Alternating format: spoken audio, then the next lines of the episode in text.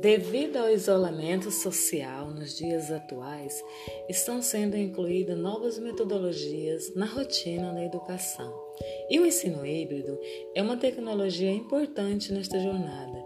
Isso amplia a necessidade da escola sobre as formas como estão sendo processadas no contexto atual, que no momento conta com uma forte presença do digital.